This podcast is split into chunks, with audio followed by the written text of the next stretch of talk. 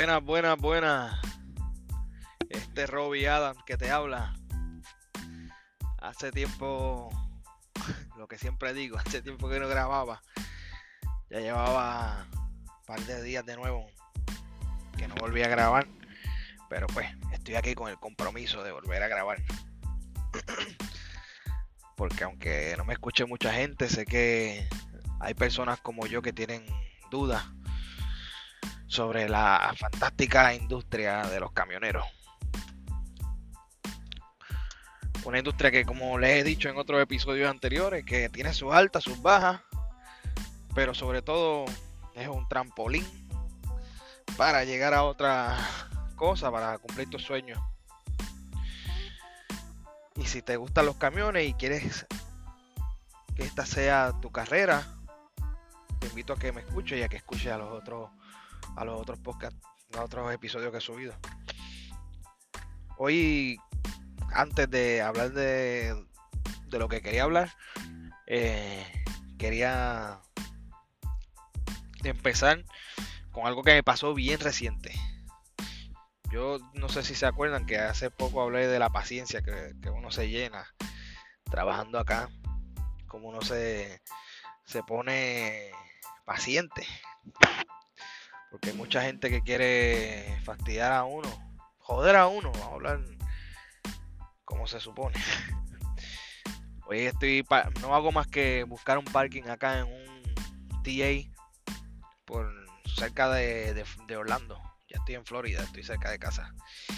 Y me estoy haciendo el cero para parquearme.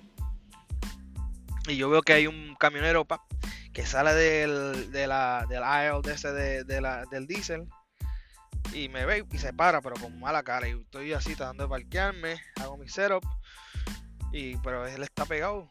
Pues, y como quiera, trato de parquearme y vengo, va, me meto y vuelvo, doy un pull up porque como me ajoré, pues lo pegué mucho a mi, al, al truck que tenía más cerca al vagón, al truck que me quedaba, si, me estaciono, pues el truck que me quedaba a la izquierda, me pegué mucho. Entonces hice un pull up, di para adelante y veo que él como que se ajora y le da más para adelante el camionero que venía. Doy para atrás.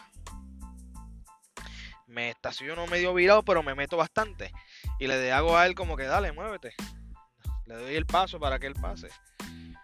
Y él viene como que hace una seña así, como que me mira mal y hace como que como que levanta la mano y hace como que como diciendo este, como que lento. En inglés. Y yo vengo y también me yo digo, ¿qué pasa? Le hago así. Y empezó también se alteró y ahí le saqué el dedo malo y le dije, ya, you motherfucker, motherfucker, así, motherfucker de uno en uno. Y, eh, mamabicho, le dije, le dije hasta en español, yo canto maltero, pues, eh, uso el arsenal de palabras que pueden salir de mi boca. Y pues, le dije así. Y él siguió, le saqué el dedo malo, él siguió, y yo, pendejo, que no te paras, cabrón. Pero lo siguió como ya me tenía agitado, pues me, estaba medio virado, volví, me di para adelante y me estacioné ya bien. Ahí todo bien. Cuando eh, veo, el cabrón da la vuelta y tiene que pasar por por la ¿cómo se llama? por por el scale para pesar el camión y ahí me tiene justamente al frente. Entonces, ahí me le quedo mirando yo con una cara de de, te voy a matar, de, cabrón ahí. Y él como que eh, evade mi mirada. Y yo me le quedo mirando mal así, le hago como señas como que bájate, cabrón. Y como que se ríe, como que, eh, como que era broma. Y nada, yo sigo ahí mirándolo mal. Me parqueo el camión. Me bajo. Porque en el ticket de aquí, pues, cosas que no sabía. Hay que gastar en este TA este, 20 dólares o más, o echar 60 dólares o más de diésel, y te puedes pasar la noche aquí sin que te cobren. Y nada, me bajo, va, va, va. Voy a comprar mi comida y adivinen qué. Sí, eso que se imaginaban, él estaba allá adentro. Y me tocó pasarle por al lado. y se estaba riendo así como una sonrisa tímida y yo no sé por qué. Sinceramente, porque yo el que me ve sabe que yo tengo, yo no tengo cuerpo. yo soy un tapón, yo soy chiquito. Soy bravo, eso sí. Pero eh, era como decir yo un chihuahua y él era como como si fuera un pitbull, porque el tipo era grande y él está como, como riéndose con esa sonrisa tonta. Y ahí como que para yo seguí mirándolo mal con dime algo que te, te meto, aunque me mates, pero te voy a dar con algo, aunque sea con una chancleta, te, te voy a dar. Y se rió y se fue. Tanto es así que fui a comer al mismo sitio donde fui a comer y cuando me vio se levantó y se fue. A toda esta no que me la esté echando de que soy el, ya la más jodienda, no. Es que hay gente que, que la lección de hoy, mira, hay gente que, que prende motores que después no sabe cómo apagarlo. Y él pues prendió un motor en mí, perdió un switch en mí, que después no sabía cómo apagarlo porque sabía que este boricua chiquitito no tenía miedo a meterle las manos. Y con esto digo pues que no tengan miedo cuando se le aparezca a alguien, por más alto que sea, no tengan miedo a meterle las manos, que no meterle las manos, sino hacerle frente, no se dejen llevarle de los bullies. Acá en esta industria, bueno, en todas las industrias, en todos los trabajos, hay mucha gente que hace bullying y que se la quiere apuntar con, con el que ve inferior o el que ve menor, el que ve más débil. Pero cuando tú demuestras carácter, de, este, descubre que esa persona muchas veces es más débil que tú es más sensible que tú y por eso te ataca. Para te sentirse este, elevado en algún momento. Y pues sí, así las cosas. Acá, como ya les he dicho antes, como yo pertenezco a Swift, nada más mencionar el nombre es cosa de broma. Pero si supieran que muchos de ellos que por más un operator que sean más camioneros de años de experiencia, a veces no cobran lo que un camionero de Swift puede ganar o sí o no. Y acá la realidad es que todos estamos para lo mismo, para ganar dinero, para echar nuestras familias hacia, adelante. No estamos acá porque, por meramente porque nos gustan los camiones, que sí, que nos gusta. Pero no elegimos esta compañía porque no, no nos guste demasiado, es porque es una opción que nos surgió. Cada cual tiene sus razones. Y pues, como a, eso es lo que me lleva a lo que estaba hablando con un compañero camionero con el que hablé ahorita. Muy amable él que me llamó por teléfono. Que me estaba me estaba diciendo que, que, que no prácticamente porque yo estaba buscando una compañía porque quiero ganar más dinero. Y él me, me estaba diciendo, mira, tú no estás mal donde estás. Lo que tú estás ganando mucho de experiencia, mucha gente en otras compañías lo está ganando, lo están ganando. Y es más, hasta un Operators. La gente que, bueno, no un Operator, gente que está en lease. Porque yo estaba preguntando por un lease. Y él me recomendó que no. Bueno, desde su, desde su experiencia, que era más de 20 años de experiencia, me estaba diciendo que, que a veces no vale la pena a veces te ofrecen un peso para que te metas un lease, un peso por milla, pero entre el diésel, entre seguro y entre los gastos, cuando vienes a ver estás ganando como 30 y pico de centavos.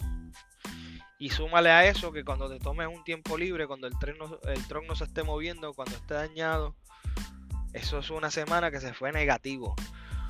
Una semana que si tú fueras un company driver, no hubieses tenido ningún gasto. Y al ser owner operator, eso es uno de los riesgos. No es que lo que a lo que voy y lo, que conversé con él, no es que uno sea owner operator o, que esté un, en un lease. Lo que pasa es que las compañías también toman ventaja de eso. Y ellos no van a, aprender. No te van a dar una gran cantidad, no te van a dar los menos si no tienes casi experiencia. No te van a dar este a 3 dólares la milla, no te las van a dar a 4, te lo van a dar, te lo van a, dar a un dólar, como mucho dos. Y son cosas que hay que tomar en consideración cuando uno está pensando irse a, uno de estos leads. Pregunté por Trasam, Transam, pregunté por Hirschback. Y pues básicamente pues es lo, lo mismo.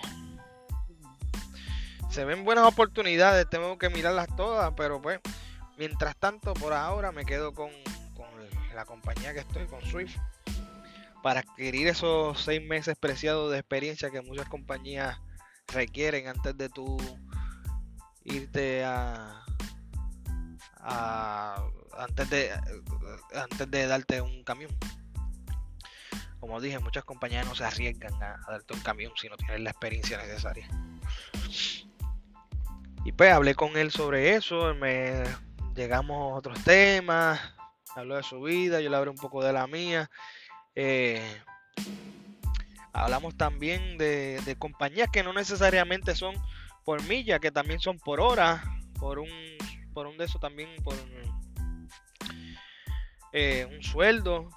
Hablamos de compañías que son por hora, así como, qué sé yo, locales, como la Pepsi Cola, este, Coca-Cola, que, valía la pena, que no valía la pena. Hablamos de McLean, Old Dominion, y pues llegamos, yo por lo menos me sentí más seguro ya que hablé con una persona que tenía bastantes años de experiencia, en su caso tenía más de 20, de 20 años, si no me equivoco, de experiencia.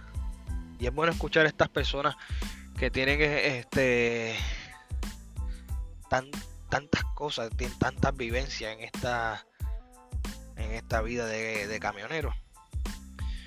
Porque ya ellos han pasado, ya ellos han pasado todo lo que a nosotros nos toca por recorrer. Y si nos pueden dar unos consejos para que nosotros no pasemos por esas cosas que ellos pasaron, pues se aprecian y se acatan si, si valen la pena. Y en mi caso, pues me ayudó mucho. No te digo que, que por haber escuchado a una persona ya una vez ya me haya convencido. No se trata de eso, sino de escuchar este una persona decirme y yo pues tomar lo que me, parezca que es lo necesario. Pues yo tenía mis dudas también acerca de esto de los leads y yo siento como que como que dio en el clavo, como que yo necesitaba escuchar algo así de alguien con experiencia. Y se lo agradezco mucho. No digo el nombre por acá porque no le tomé el permiso para decir el nombre, pero una tremenda persona, la añadí en Facebook y todo hay gente buena allá afuera. A pesar de todo, a pesar de del zángano este que me encontré, hay gente buena que está para ayudarte. Que no le importa tu compañía, que no le importa tus años de experiencia, están ahí para ayudarte y sacarle su tiempo y eso vale oro. Esa cuando tú tienes una mente empresarial, cuando tú empiezas a pensar distinto en la vida y no tomarlo todo como como víctima, como un simple este peón y empieza a pensar empresarialmente, cada consejo tú lo tomas como si fuera oro, como una inversión para tu vida. Y fue muy valioso escuchar a esa persona. Y pues así uno eh, va nutriéndose de, de distintas experiencias como les dije, ya estoy acá en Florida, ya estoy alegre de estar acá. Ya hace tiempo que no pisaba Florida, ya hace más de un mes. Y ya mañana recojo una carga por la mañana para llevarla a Lakeland, si no me equivoco. Y de ahí me voy Bobtail hasta Ocala. Ya empezaré mi semanita libre, pensar las cosas descansar. Y habiendo llevado este viaje de un mes, en el cual, como dije anteriormente, he aprendido demasiado. Le doy las gracias a todos los camioneros que me he encontrado en la calle, que me han dado la mano, a mi esposa, a mi familia y a ti que me estás escuchando, que sacas de tu tiempo a escuchar a este novato que está aprendiendo la vida y ahora en esto de la camionada. Que tengan bonito día. Hasta aquí les traigo mis buenas nuevas y que pasen bonitas tardes, bonitas noches, bonitos días. Hasta luego, se me cuidan. Chao. Ah, y antes que se me olvide, suscríbete a mi canal, dale like, dale corazoncito. Y así me escuchas de Spotify, de aquí mismo de la aplicación eh, Anchor de, Apple, de whatever, donde me quiera que me esté escuchando. Si me quieres seguir, me sigue en mi Facebook. No tengo una página oficial, me sigues como Robbie Adams, Robbie Adames. En Instagram, Draconitus. Y nada, sígueme para poder llevar el mensaje. Ahora, ahora sí. Hasta luego. Buenas noches, buenos días. Desde, desde la hora, el día que me estés escuchando. Nos vemos. Chao.